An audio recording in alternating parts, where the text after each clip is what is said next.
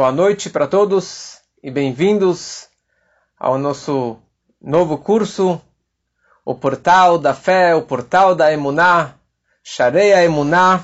E nesse curso serão sete aulas. Cada semana iremos discutir alguma ideia, algum pensamento conectado com fé Emuná. Essa semana falaremos sobre conhecimento e a fé em Deus né, o que significa conhecer Deus e o que significa ter fé em Deus. Emuná e Yedá, Ladat Hashem, conhecer Deus. Depois iremos falar sobre providência divina, iremos falar sobre coincidências, a diferença entre fé e bitachon, emuná e bitachon, a convicção total em Deus. E cada semana pegaremos, iremos nos aprofundar numa dessas ideias. Então hoje vamos falar sobre conhecimento e fé em Deus. O que significa, qual a diferença e qual a mensagem de cada uma dessas duas palavras tão básicas e tão importantes no judaísmo. Começando com uma historinha, uma história conhecida do Alter Rebbe, Reb Shneur Zaman de Liadi, o primeiro Rebbe de Chabad, o Admur Azaken, quando criança, jovem, ele ainda não conhecia o, o, o caminho da Hassedut, que vinha desde o Baal Shem Tov e do seu sucessor, o Magid Mezrich, com seus 20 anos aproximadamente, ele acabou escutando sobre os caminhos do Baal Shem Tov e da mística e dos seguidores desse estudo tão profundo da Torá e uma forma diferente de servir a Deus. E ele acabou viajando, depois de casado, para Mezrich, uma cidadezinha na Ucrânia, que ali estava o grande mestre, o Magid de Mesrit. Ele chega lá e fica lá um bom tempo, um ano, um ano e meio, sem a esposa, e ali ele se aprofundou bastante nos estudos da Hassidut, da parte mística da Torá, e seguindo e aprendendo os caminhos do Baal Shem Tov. Depois de um tempo ele volta para casa, ele morava com o sogro. O sogro era uma pessoa muito importante na comunidade judaica, pessoa muito rica, mas ele era um daqueles mitnagdim que eles eram contra o caminho do Baal Shem Tov e dos Hasidim. E ele vira para o seu genro e ele fala uma coisa, é, Schneur Zalman, o que, que você aprendeu lá que você não sabia até então? Porque, como já sabemos, o Alter Rebbe, quando ele foi para lá, ele já era um conhecedor de todas as áreas da Torá. Sabia o Talmud de cor salteado, e o código de leis, e já com, com bem jovem já fez um calendário lunar, calendário judaico pelos próximos anos. O que, que você aprendeu lá que você não sabia até então? Ele falou: Olha, eu conheci Deus, eu aprendi que existe um Criador. E o, e o sogro dele ficou uma fera. Ele falou: O quê? Você foi até Mesrit, ficou lá tanto tempo, largou sua mulher para aprender que tem Deus? Ele chama a empregada, não sei como chamava a Maria lá na, na, na Ucrânia. Ele fala: Zlata, sim, Zlata. Zlata, me fala uma coisa. Você acredita em Deus? Ele falou: Lógico que eu acredito em Deus. Graças a Deus, é, God, lógico, lógico que eu acredito em Deus. Graças a Deus, vai com Deus. E ele vira para o genro e ele fala: Não estou entendendo. A empregada conhece Deus, ela fala de Deus o dia inteiro. E você foi para lá para aprender que existe um Criador? E o Alter respondeu para o sogro: Ele falou: Olha, ela fala que ela acredita em Deus. Eu conheço Deus. Ela talvez acredite em Deus, mas eu, Ani Yodea, eu conheço Deus. Qual a diferença entre acreditar e conhecer Deus? Porque todo mundo acredita em Deus.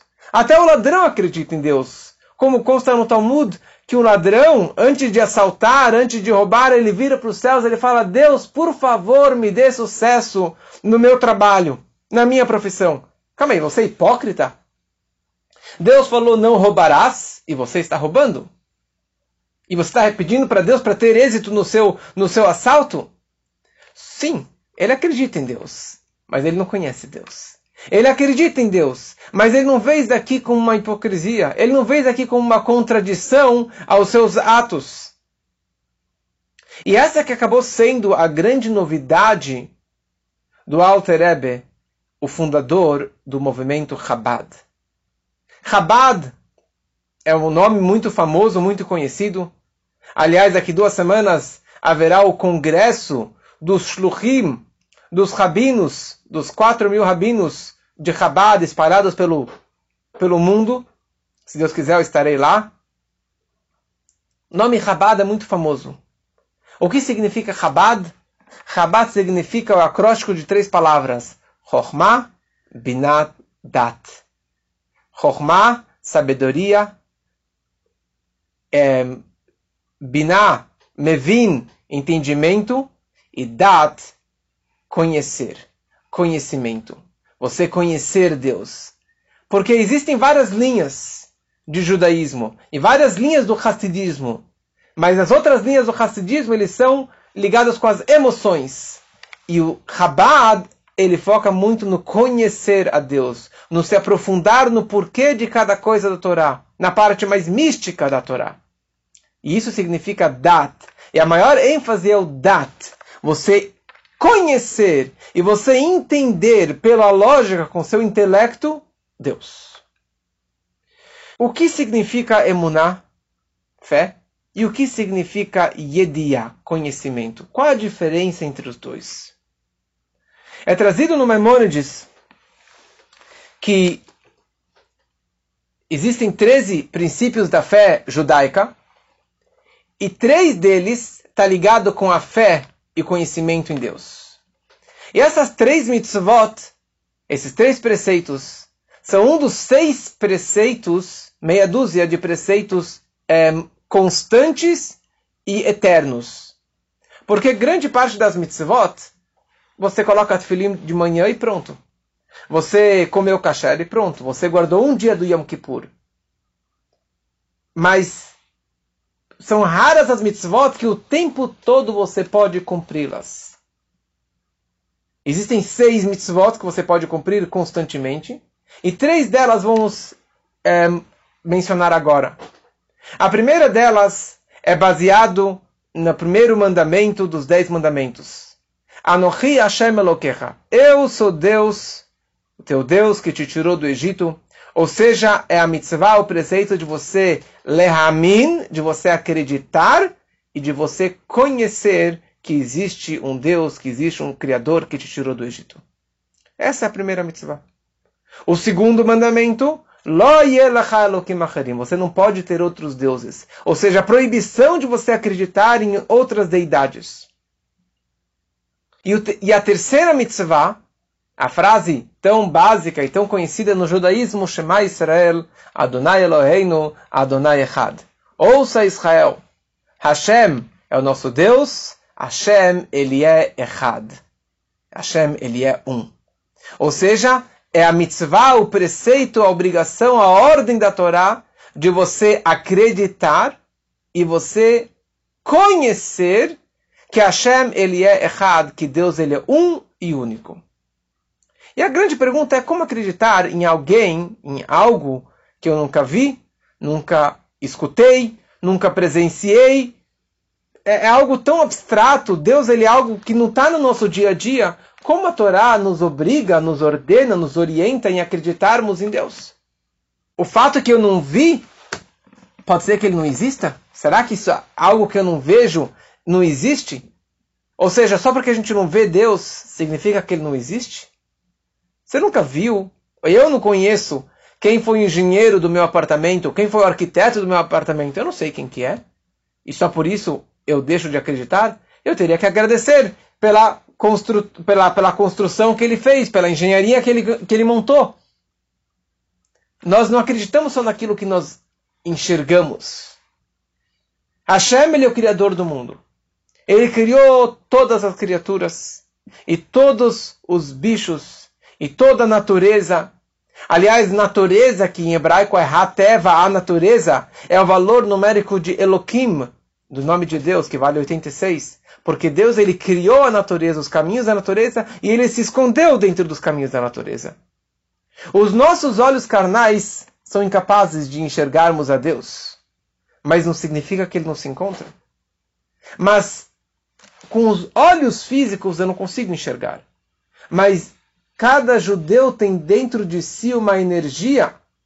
Ele tem algo dentro de si que vê e viu, enxergou Deus.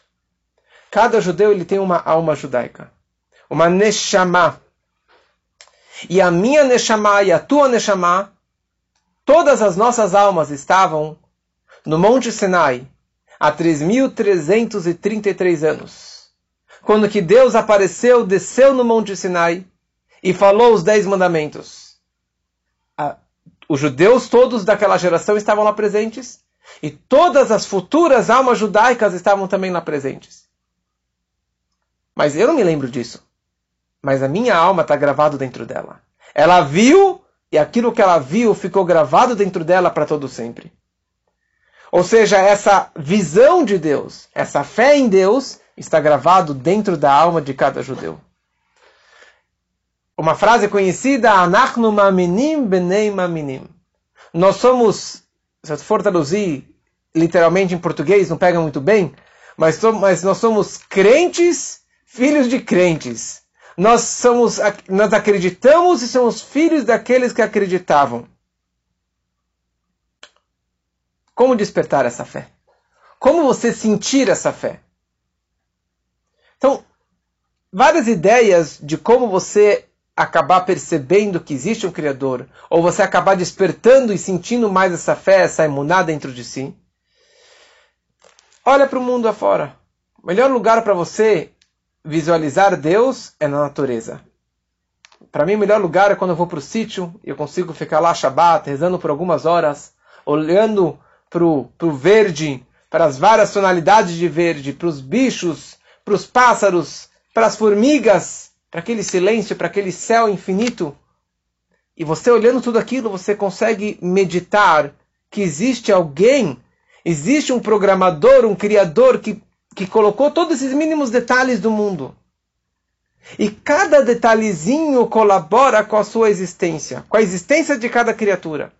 Ou seja, cada detalhe de cada criatura, de cada ser, é extremamente importante. Acho que seria desnecessário entrar em detalhes no corpo humano, como que cada veia, cada tendão, cada órgão, cada pedacinho do nosso corpo é extremamente importante. Eu tenho percebido isso aqui cada vez mais, com acompanhando os detalhes do tratamento do meu pai, você começa a perceber como que Deus criou cada detalhezinho tem a sua função, tem o seu a sua importância. Mas se você olha para uma flor, pega uma flor na mão, você fala, ah, posso arrancar uma folha, uma flor à vontade, colocar num vaso. Mas a, a flor, ela tem a sua raiz. Qual é o propósito da raiz? Sugar água, no, sugar nutrientes da terra. As folhas, elas liberam oxigênio. A cor e o cheiro daquela flor, ela atrai os insetos, que eles acabam espalhando pólen para fora e criando outras outras flores. Poderia um sistema tão complexo ser criado por si só? Poderia um sistema tão complexo por si só ser assim tão maravilhoso? Uma florzinha. E cada flor é dessa forma, e cada formiga é dessa forma, e cada ser e cada criatura, não somente as constelações, mas assim que Hashem ele programou o universo. Anachnu maminim benem maminim. Nós acreditamos e somos filhos e descendentes daqueles que acreditaram. Quem foi a primeira pessoa que acreditou em Deus, que teve emuná em Deus? Não tem coincidência? Estamos começando bem nessa semana, na Parashá de Lech Lechá, que, que a Torá descreve toda a história, ou grande parte da história do nosso patriarca, do primeiro patriarca, Abraham Avinu. Abraham, o nosso patriarca. Abraão foi o primeiro que acreditou em Deus. Quando que ele acreditou em Deus? Em que momento que ele começou a acreditar em Deus? Na verdade, a gente pode explicar ou dividir a vida de Abraham em cinco sessões. Assim, escutei hoje Rabino Yossi Paltil, um grande, grande palestrante, ele falou uma coisa muito interessante, como a gente pode dividir a vida de Abraão em cinco etapas. A primeira etapa da vida dele foi quando que Deus estava escondido totalmente dele. Ele não viu Deus, não falou com Deus, não ouviu Deus, ninguém falou para ele que existia Hashem, um Criador. E Abraham, a partir dos seus três aninhos, ele já começou a se aprofundar e pesquisar e meditar se existe um Criador e quem é esse Criador e como que funciona esse Criador. E ele foi atrás. E ele começou a perguntar a todas as pessoas. Ele virou para o pai dele, o Terah, que era um grande idólatra, que tinha aquela loja famosa de estátuas, esse era o business dele, e vendia estátuas. E ele perguntava para o pai, mas quem é o Criador? Ele falou, não, é essa estátua. Mas ela não fala, ela não se movimenta, mas esse que é o Criador. E ele começou a ver que todas aquelas estátuas que o pai vendia eram um pedaço de ouro, um pedaço de madeira, um pedaço de argila. E ele sai no campo, ele olha para cima, ele vê o sol. Ele falou: Meu pai fala que o sol também é um Deus, é o grande Deus. Então ele decidiu servir ao, ao, ao sol, rezou para o sol, agradeceu ao sol e no final do dia o sol se pôs. Ele falou: Bom, então isso daqui não pode ser Deus. Deus não morre. Deus é eterno.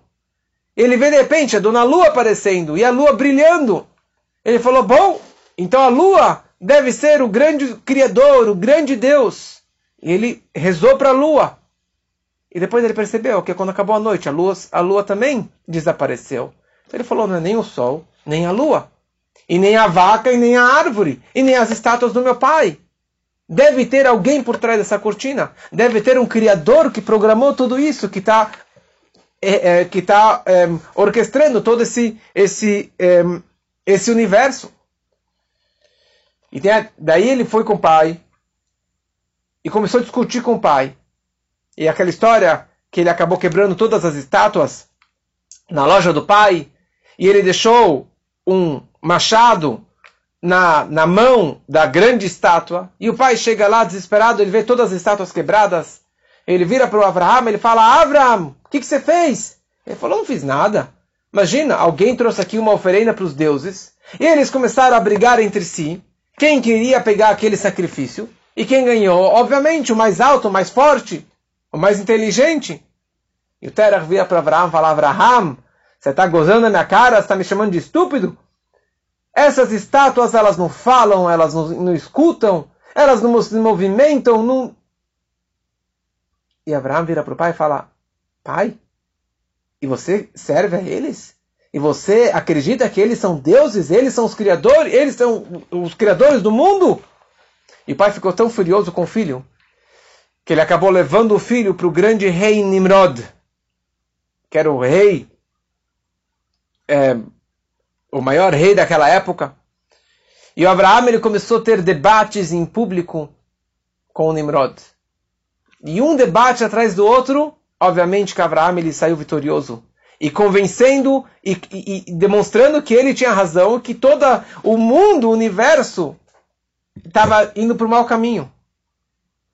Mas não, conseguindo vencer no debate, obviamente que eles precisavam matar ele e construíram aquela fornalha enorme em Ur-Kasdim, na cidade de Ur-Kasdim, jogaram Abraham, e Abraham ele ficou passeando três dias dentro daquela fornalha e saiu são e salvo.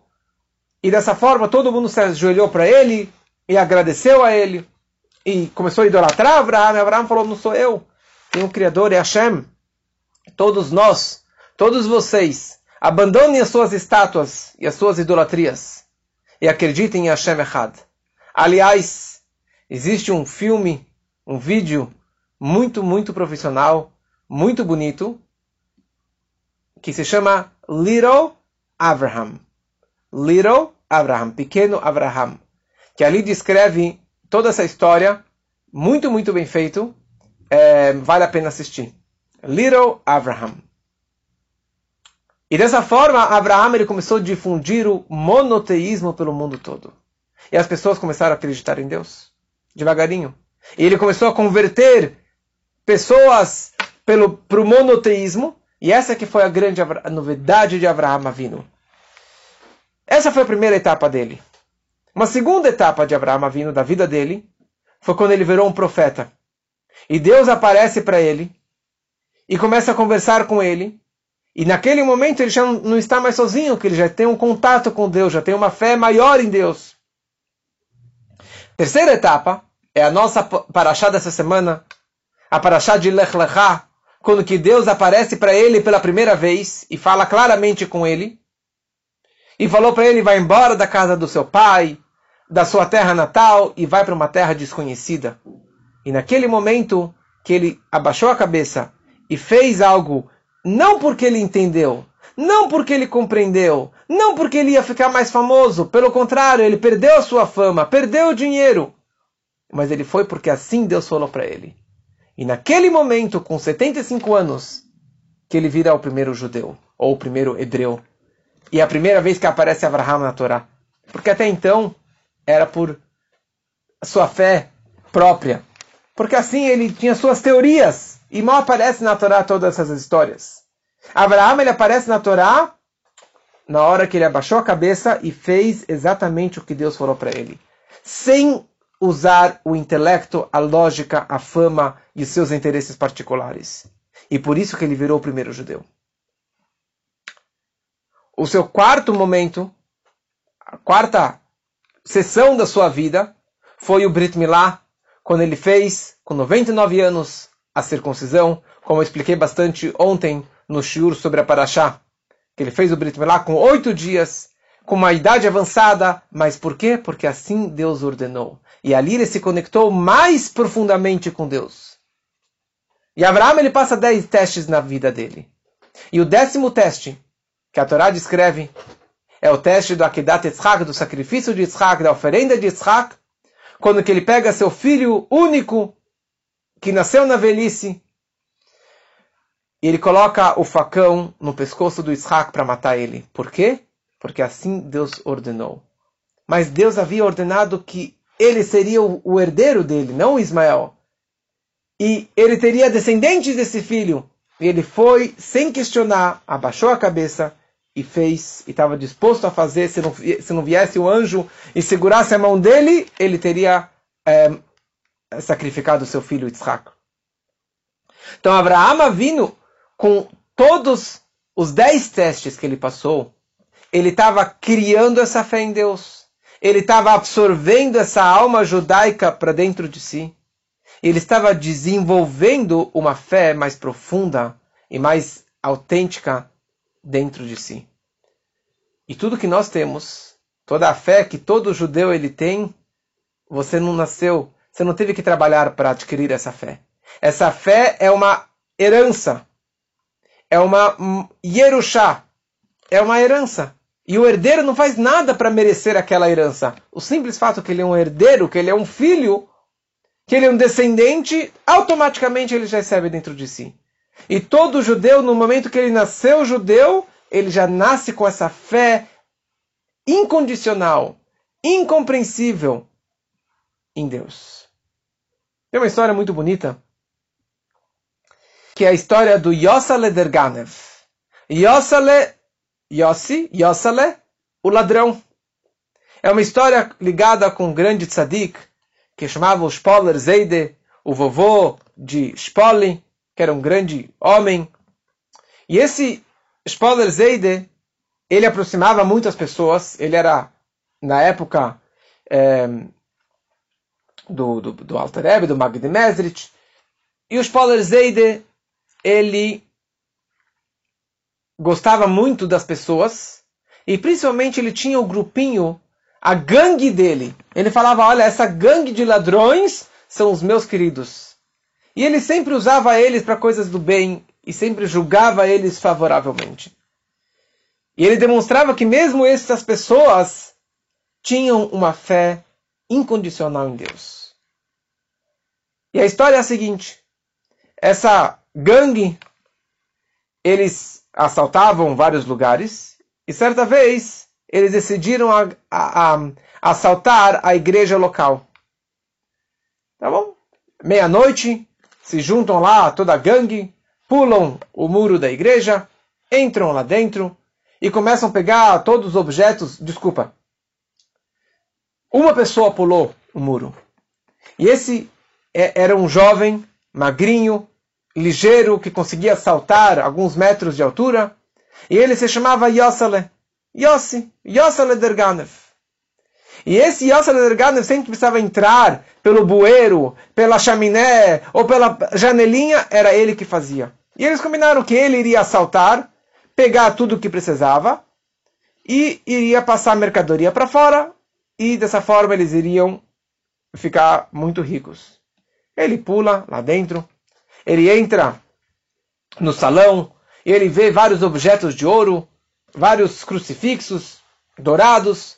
Ele começa a juntar tudo, coloca numa toalha, amarra. Ele vê que não tinha como escapar. Ele sobe até a torre e ali tinha uma janelinha.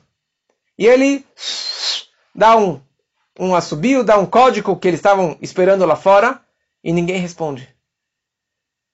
Ninguém respondeu. Ele subiu mais uma vez e de repente ele percebe que tinha lá a polícia.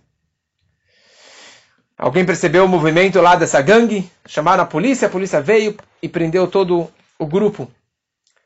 E dessa forma eles acabaram chamando o padre, abriram a igreja e pegaram lá o Yossele, quase que preso naquela janelinha to na, na torre da igreja, e levam ele para o julgamento, ele fica preso durante um tempo, até que finalmente chega o dia do julgamento e falam para ele o que, que estava fazendo.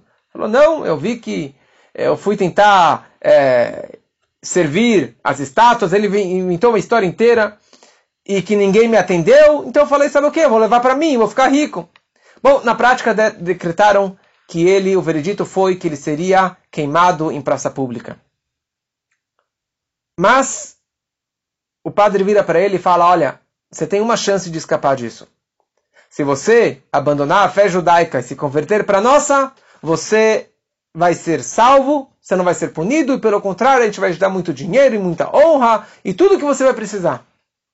E o Yosel Ederganev ele fala a seguinte frase: Eu, Yosel Ederganev, o Yosel é o ladrão. Eu já fiz vários pecados e transgressões e já aprontei muita coisa na minha vida. Errei muito na minha vida mas negar a minha fé, isso Yosele nunca vai fazer. Apesar dos castigos, apesar do sofrimento, nunca vou abandonar a minha fé. Acenderam a fogueira lá em praça pública, ou tinha um balde cheio de, de gasolina incandescente e colocaram as mãos dentro do balde. E ele começou a berrar e bater os pés de dor e viraram para ele e falaram: Olha, você tem uma forma de você escapar disso. Se você renegar a fé judaica, você, a gente vai fazer um, um transplante, fazer uma cirurgia e você vai ser salvo. E o Yossel grita, ele fala, eu sou Yossel, o ladrão, eu roubei, eu menti, eu fiz tudo aquilo. Mas abandonar a minha fé, eu posso sofrer, eu posso apanhar, mas eu nunca vou abandonar a fé judaica. Colocaram os pés dele e mais uma vez tentaram dar uma chance para ele e ele falou de novo a mesma frase. Ele acabou falecendo, consagrando o nome de Deus que é a mitzvah de Kiddush Hashem, de consagrar o nome de Deus em público. E o túmulo dele foi enterrado lá em Spoli, e está enterrado exatamente do lado do túmulo do grande tzadik, do grande homem, o Spoller Zeide. E ali tem, na lápide está escrito aqui, foi enterrado Yossa Lederganev, Hakadosh, o sagrado, o santo Yossa Lederganev, que consagrou o nome de Deus em público. Isso tudo é emuná, é a fé. Eu posso acreditar em Deus, mas eu posso roubar, eu posso aprontar, mas eu continuo acreditando em Deus. O que significa conhecer Deus? Essa frase que o Alter falou para o sogro, eu conheço Deus, Ani Yodea, eu conheço Ele. Tem uma carta do nosso Rebbe que explica essa diferença. O Rebbe fala o seguinte, tem uma grande diferença entre acreditar e você conhecer. É muito importante você acreditar. mas é extremamente importante você também conhecer. E o conhecimento, não somente que ele não contradiz, que ele não contradiz a fé, mas o conhecimento ele completa a fé. E aqui são três etapas que nós precisamos passar na vida. O primeiro passo,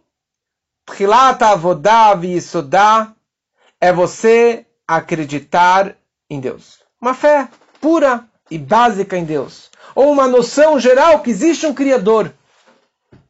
O que falamos até agora. O segundo passo, e logo na sequência, tem uma mitzvah da Torá, uma ordem da Torá, que assim o Maimonides descreve na, na, na abertura do seu livro. Ele fala Yesoda Yesodod Ve'amuda Chochmot. O pilar dos pilares e a base de todas as bases é lei da você saber e conhecer que existe um primeiro Criador, que existe uma primeira existência que é Hashem.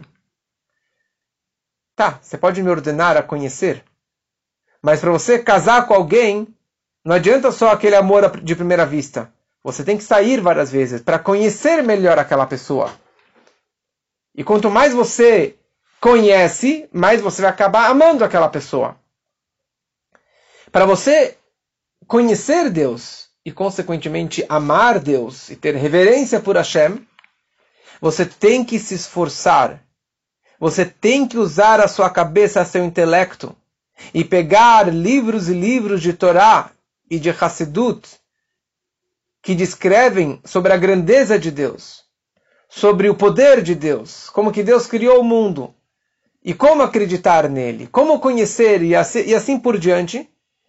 E quanto mais você se esforça intelectualmente, meditando na grandeza dele, mesmo meditando na, na natureza, nas coisas básicas do dia a dia, acreditar e agradecer a Hashem pelo dia a dia, pelos milagres que acontecem, isso tudo você está lapidando e interiorizando cada vez mais esse conhecimento em Deus. Para que seja algo intelectual, algo que você vai saber conhecer, que isso significa Chabad. Chumá, Binah e Dat. Você vai entender e você vai saber e conhecer. Conhecimento. E depois existe uma terceira etapa, que é muito mais elevada, que depois que você já fez tudo isso, existe uma yediá, um conhecimento muito mais profundo em Deus, que não está limitado no meu intelecto, no meu conhecimento, no conhecimento humano ou no conhecimento que nós podemos atingir. Você vai chegar a um ponto, um ponto que vai falar, eu não sei nada. Tudo que sei, que nada sei. Você pode estudar, estudar, estudar e você não vai saber nada.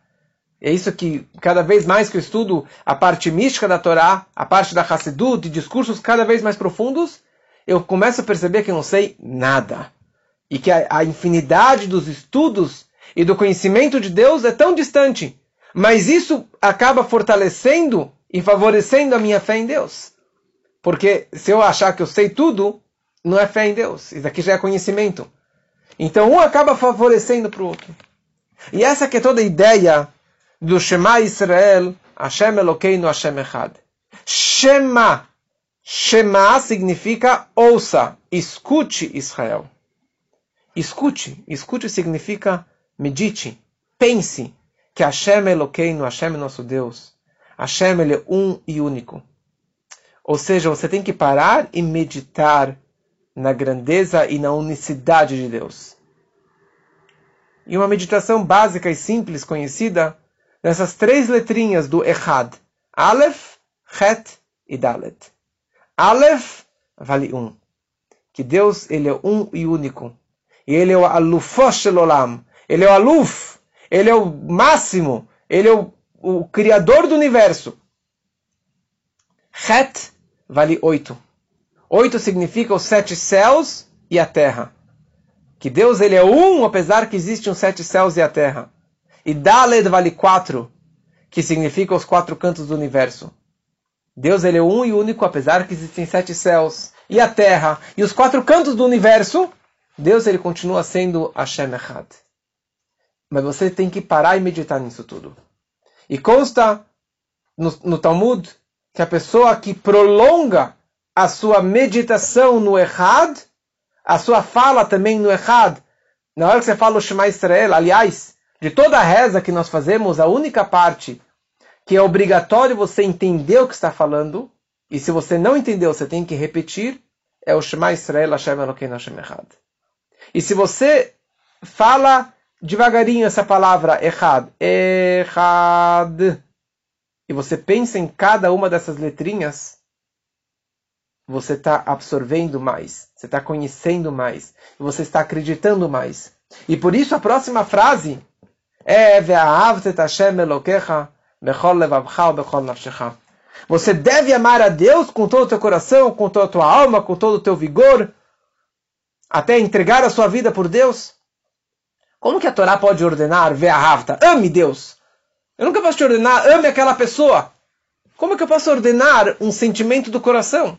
Eu posso te ordenar, guarde o Shabat, não coma no Yom Kippur, não coma Hametz, coma Matzah, mas dá uma ordem, ame a Deus?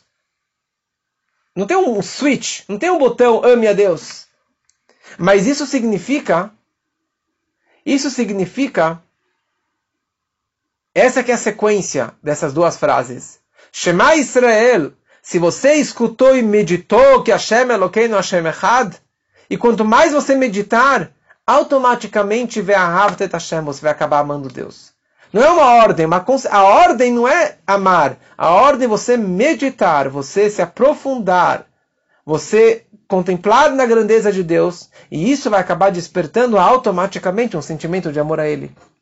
E você vai conhecer cada vez mais a Deus. Isso significa dat. Dat significa ani yodea, eu sei, eu conheço. Que você interiorizou essa ideia. E você fala, Hashem Elokeinu, Deus é o meu Deus. É o único nome de Deus que você fala Elokeinu, na primeira pessoa, meu Deus, né? Elokai, meu Deus. Porque ele está próximo de mim. Tem uma história de um aldeão é, analfabeto, ignorante, morava na aldeia, e de vez em quando ele ia lá no correio local retirar a correspondência. E um dia ele chega lá e tinha uma correspondência para ele. Ele não sabendo ler, ele pede para o homem lá do, do correio para que lesse a carta para ele. E ele começa a ler para ele: Olha, tem uma notícia muito triste para te passar, mas seu pai, então ele estava doente, já estava idoso, e ele acabou falecendo. E o enterro foi feito para cá e para lá, e continuou falando as notícias, e o cara continuou lendo a carta. Enquanto isso, o camponês, o aldeão, acabou falecendo. Desculpa, acabou desmaiando. Ele desmaiou. Por que o homem do correio não desmaiou? E o, e o camponês acabou eh, desmaiando? Porque o outro está lendo uma notícia, que nem a gente lê no jornal todo dia. Mas ele, aniodea, eu conheço, ele é o meu pai. É o pai dele. Então, para ele, ele sentiu na pele. Ele, ele acabou desmaiando de tanto sofrimento. Porque eu conheço o meu pai. Quando é algo que que te importa, que está próximo de você, acaba doendo e acaba sentindo muito mais. Então, a mitzvah é de você conhecer a Deus cada vez mais, de uma forma mais profunda. E isso nós podemos expressar e nós temos esse bom costume e podemos sempre melhorar em três frases básicas e três expressões básicas do judaísmo. Antes de qualquer coisa, a gente sempre tem que falar Be'ezrat Hashem. Be'ezrat Hashem. Com a ajuda de Deus, tudo vai dar certo. E é até melhor falar em hebraico do que falar em português. Por isso que Deus não se escreve por extenso D-E-U-S, você coloca D, apóstrofe, U-S. Porque você não pode mencionar o nome de Deus é, em vão, em qualquer idioma. Por isso que a gente fala Hashem. Hashem é o nome, né? é um apelido para Deus, para Hashem. Então, Be'ezrat Hashem, com a ajuda de Hashem. Ou Imirse Hashem. Se Hashem quiser, vai dar certo, vou conseguir, vou fazer. E depois que aconteceu, você fala, ah, Baruch Hashem. Abençoado seja Hashem. Abençoado seja o nome de Hashem. É uma forma de você o tempo todo viver com essa fé. E você viver com esse sentimento que não sou eu. Tudo que eu tenho, que não tenho, o que aconteceu, o que deixou de acontecer, é porque Hashem ele quis ou ele não quis para mim. Mas tudo é um Baruch Hashem. Mas tem pessoas que, apesar disso, eles não vivem essa fé. Eles não vivem é, não sentem. Falam, não acredito em Deus. Quantos judeus a gente acredita que não acreditam em Deus? Que falam que não acreditam em Deus. Mas na hora que dói, ele sabe para onde correr. Na hora que aperta, ele sabe que ele tem que ir para a sinagoga, ele tem que falar com o rabino. E quando ele tiver um filho, ele vai fazer o Brit Milá, apesar que estiver tão assimilado, porque ele sabe, ele tem aquela fé. Mas ela está ela tá esquecida, nunca apagada. A fé judaica nunca está apagada, porque ela está lá dentro. Você tem que dar só lenha para ela brilhar, para ela iluminar, para você sentir ela. E tem duas comidas, uma que ajuda e uma que atrapalha isso. Por exemplo, a matzah em Pesach é chamado o pão da fé. Por isso que é extremamente importante comer matzah na primeira noite de Pesach, porque isso traz fé. Você está comendo emuná naquela primeira noite de Pesach. E existe uma comida que atrapalha essa fé. Halav akum, um leite não kasher, um leite e seus derivados de leite não kasher, isso entope a mente. Isso acaba trazendo fekot, dúvidas na fé em Deus. Então, às vezes, você não consegue sentir isso porque você tem esse impedimento, você tem essa casca, essa, essa impureza que está bloqueando você sentir isso de uma forma é, tão clara e tão nítida. E gostaria de terminar com uma história muito bonita. Uma história que aconteceu na Polônia antes da Segunda Guerra Mundial. Tinha uma yeshiva, uma casa de estudos na Polônia. E tinham lá vários estudantes, vários bachurim. E eles estavam discutindo sobre a questão da parnassá, do sustento, do ganha-pão. Os dois acreditavam, tinham dois grupos. Os dois acreditavam que a Parnassá, que o sustento vinha de Hashem. Mas um falava que você não tem que fazer nada. Você só tem que acreditar, ter uma emuná máxima em Hashem, ter bitachon em Hashem, e isso vai trazer a sua brachá. Isso vai trazer o seu dinheiro, isso que vai trazer o seu pão, isso que vai trazer tudo que você precisa. Só tendo fé, fé máxima em Hashem, isso acaba atraindo essa fé máxima. Isso acaba atraindo todas as bênçãos. E outro grupo falava assim: a Parnassá vem de Hashem, o sustento vem dele, mas você tem que fazer a sua parte, você tem que se esforçar. Desse grupo, do primeiro grupinho, que tinha essa fé máxima em Hashem, e que tudo vinha dele, que eu não precisava fazer meu esforço particular, eu não estou falando qual dos grupos está certo, mas é uma história muito, muito interessante. Quatro desses jovens eles decidiram se aventurar e falaram: olha, já que tudo vem dele, então vamos para o campo, vamos para a floresta, sem comida, sem marmita, sem nada na mochila, e Hashem vai nos ajudar. Ele vai prover tudo o que a gente precisa. A gente tem uma fé máxima, esperança, uma convicção em Hashem. Ele vai dar tudo aquilo que a gente precisa. Então, foram para a floresta e ficaram lá o dia inteiro rezando, lendo salmos, estudando Talmud, estudando, rezando e pedindo para que Hashem ajudasse eles, e nada, não caiu de paraquedas, não caiu nada. E eles, aliás, foram para uma floresta que não tinha árvores frutíferas, porque senão não tem graça. E assim, acabou o dia, eles estavam com fome, cansados e foram dormir. Na manhã seguinte, dois desses jovens acordaram, olharam para cá, olharam para lá, não tinha comida, estavam morrendo de fome, a barriga roncando. Eles falaram: chega, estou vendo que não está certo essa, essa nossa teoria, vamos aqui para a aldeia vizinha, para uma, uma, família judaica, e vamos comprar, comprar alguns mantimentos. E eles foram lá, compraram é, leite, pão, geleia, algumas coisas, frutas, e eles voltam lá para o campo, para a floresta. Eles chegam lá e os dois ainda estavam dormindo. Estavam dormindo de fome. E eles falaram, sabe o que? Vamos aprontar aqui uma com os dois. E eles decidiram pendurar a cesta com todos os mantimentos na árvore, em cima dos dois, e eles foram lá atrás e se esconderam.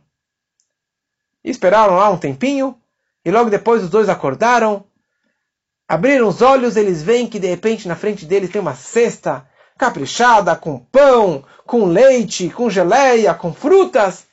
E eles ficaram tão felizes, começaram a saltar de, de alegria e agradeceram a Hashem. Está vendo, Hashem? Nós tivemos uma emuná máxima no Senhor e isso acabou trazendo a nossa salvação, trazendo aquilo que nós precisávamos, a nossa comida.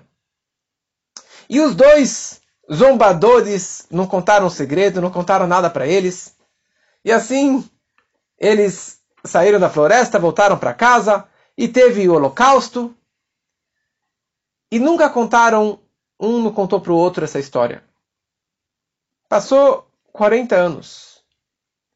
E um desses dois zombadores, dos primeiros que acordaram, ele fez aliar, ele, ele é, mudou para Israel, e ele virou um grande é, escritor, autor de vários livros.